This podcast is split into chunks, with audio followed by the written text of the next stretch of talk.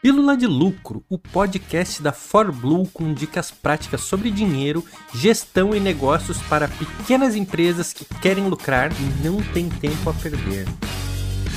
Se você nunca se fez essa pergunta, é muito provável que esteja perdendo dinheiro.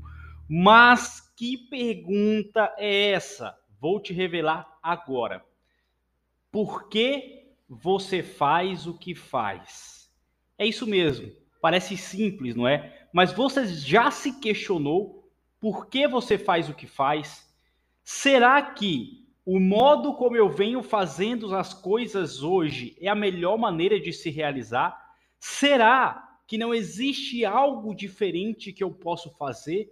Por que eu faço o que faço? Nossa, eu não acredito que você me fez abrir esse podcast para ouvir essa filosofia barata, essa bobagem. Calma.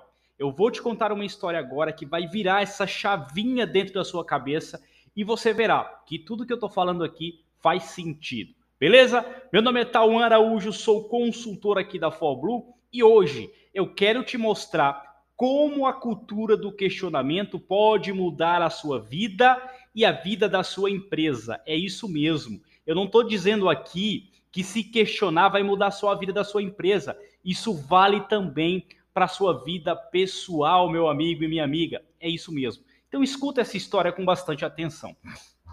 Eu vou contar uma história aqui de um casal recém-casado, casaram há pouco tempo, e para contextualizar, para ficar mais fácil o entendimento, eu vou dar um nome para esses dois personagens. Eles se chamam Mário e Paula. É isso mesmo. O Mário e a Paula acabaram de se casar. E aí, como todo domingo, a Paula tem o costume de fazer peixe né, na sua casa, para sua família, ali para o seu marido.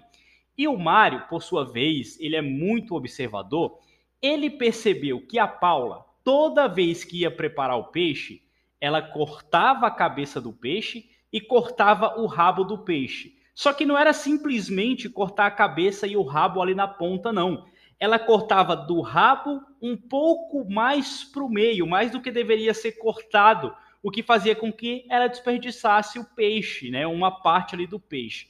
O Mário, muito observador, muito questionador, chamou a atenção da Paula muito educadamente e perguntou: Meu amor, porque eu já reparei várias vezes, e agora que eu estou te fazendo essa pergunta, né, porque eu notei que é uma coisa costumeira, por que na hora de cortar o peixe você corta a cabeça e corta quase a metade do peixe?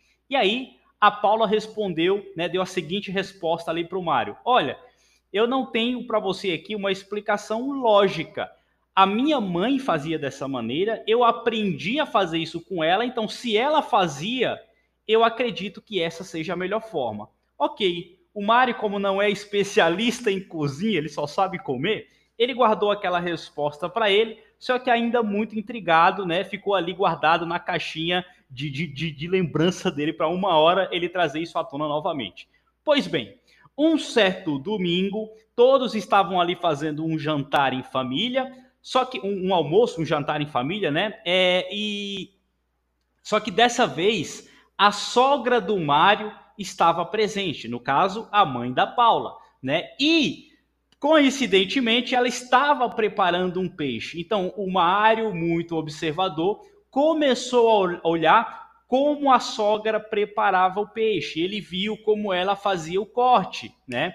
É, então, ele, ele percebeu que a esposa, a, a, a mãe da esposa cortou o peixe da mesma maneira, ok? Só que na hora de cortar o rabo, ela cortou da metade um pouco mais para trás, o que seria um corte mais correto, né? Não sou especialista em corte de peixe, mas é, imagino que seria um corte mais correto. E aí o Mário, todo curioso do jeito que era, chegou ali para a mãe da Paula e perguntou: Olha, é, eu notei que a Paula prepara o peixe dessa e dessa maneira aqui, e que ela desperdiça um pouco do peixe porque corta o rabo um, do, o, o, o rabo um pouco mais para o meio do peixe, né? Corta do rabo até um pouco mais para o meio do peixe acaba desperdiçando.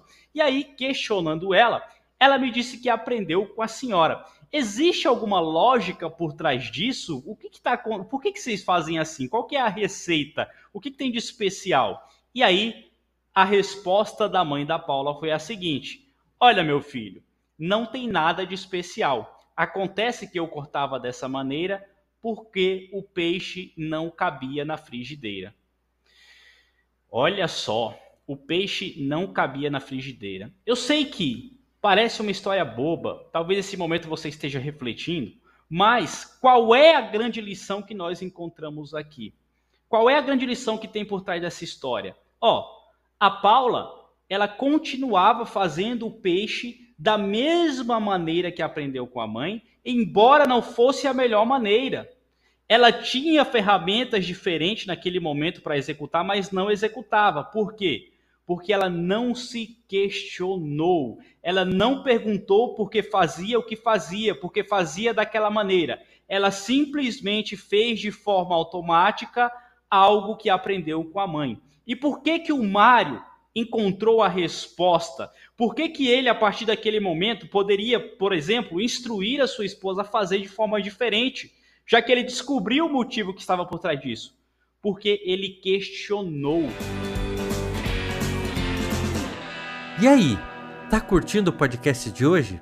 Você quer saber mais notícias ou novidades de todo o universo da ForBlue?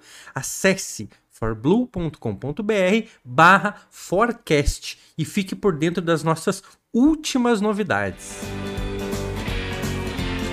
E a mulher dele, por sua vez, por não se questionar, talvez perdesse muito mais tempo na hora de preparar o, o peixe.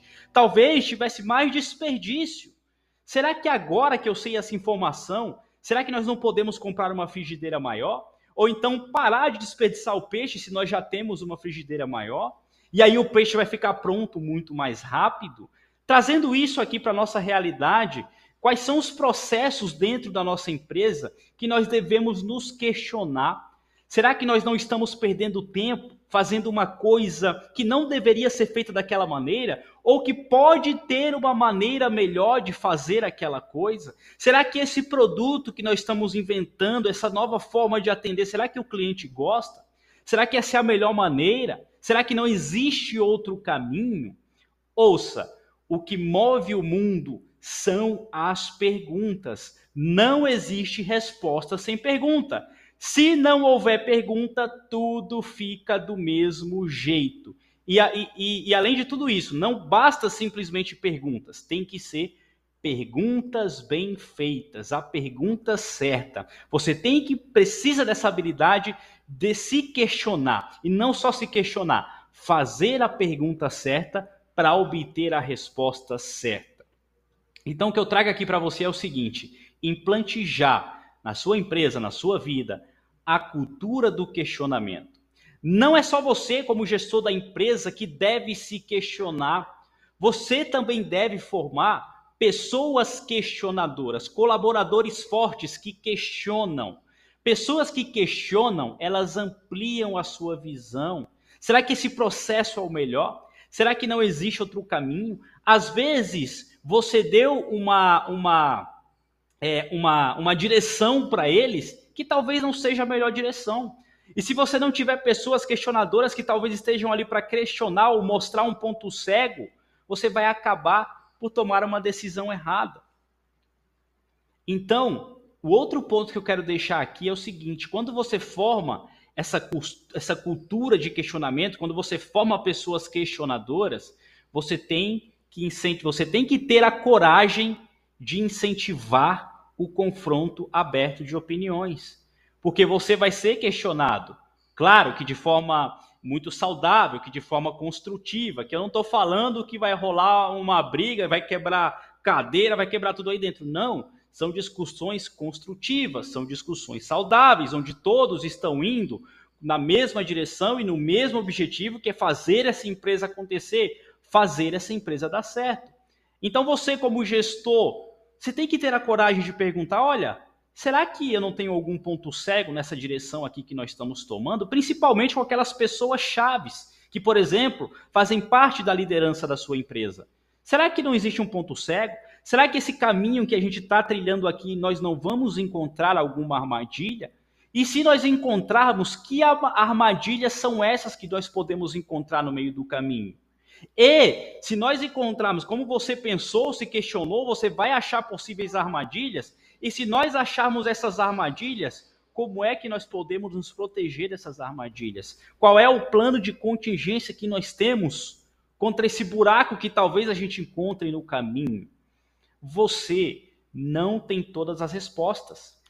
E a boa notícia é que você nem precisa ter, tá? Tem uma frase aí do Woodrow Wilson que é: "Eu não uso apenas o meu cérebro, mas todos o que posso tomar emprestado". Então veja, você está ampliando o seu repertório na hora de criar, na hora de decidir, na hora de pensar em coisas novas, na hora de inovar, melhorar os seus processos.